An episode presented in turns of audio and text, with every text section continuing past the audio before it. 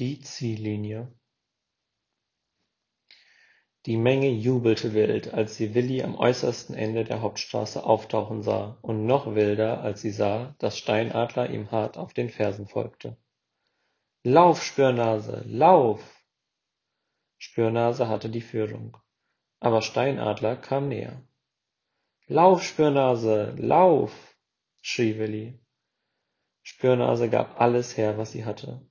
Sie war dreißig Meter vor der Ziellinie, als ihr das Herz zersprang. Sie starb sofort, ohne zu leiden. Der Schlitten und Willi purzelten über sie, glitten ein Stück über den Schnee und kamen etwa drei Meter vor der Ziellinie zum Halten. Es hatte angefangen zu schneien.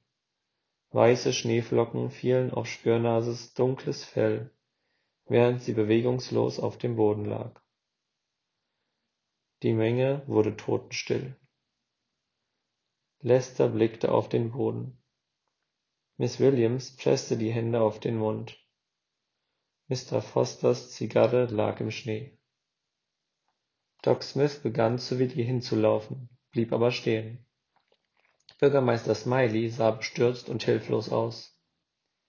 Und Hank und Dusty auch. Und die Stadtgecken auch. Und Clifford Snyder, der Steuerbeamte, auch. Steinadler brachte seinen Schlitten neben Willi zum Stehen. Er stand hoch aufgerichtet in dem eisigen Wind und blickte auf den jungen Herausforderer hinab und auf den Hund, der schlaff in seinen Armen lag. Ist sie tot, Mr. Steinadler? Ist sie tot? fragte Willi und schaute mit dem heilen Auge zu Steinadler hinauf. Steinadler kniete nieder und legte eine riesige Hand auf Spürnases Brustkorb. Er spürte keinen Herzschlag. Er schaute Willi an und der Junge verstand. Willi drückte Spürnase mit aller Kraft an sich. Das hast du gut gemacht, Mädchen. Wirklich gut. Ich bin sehr stolz auf dich. Jetzt ruh dich aus. Ruh dich aus. Willi begann, Spürnase den Schnee vom Rücken zu klopfen. Steinadler stand langsam auf. Niemand sprach. Niemand rührte sich.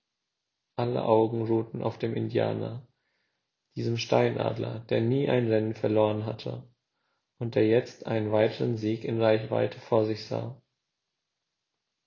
Doch Steinadler tat nichts.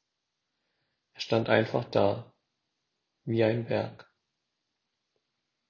Sein Blick glitt zu seinen eigenen Hunden, dann zur Ziellinie, dann zurück zu Willi, der Spürnase hielt. Steinadler zog mit dem Hacken seines Mokassins eine lange Linie in den Schnee.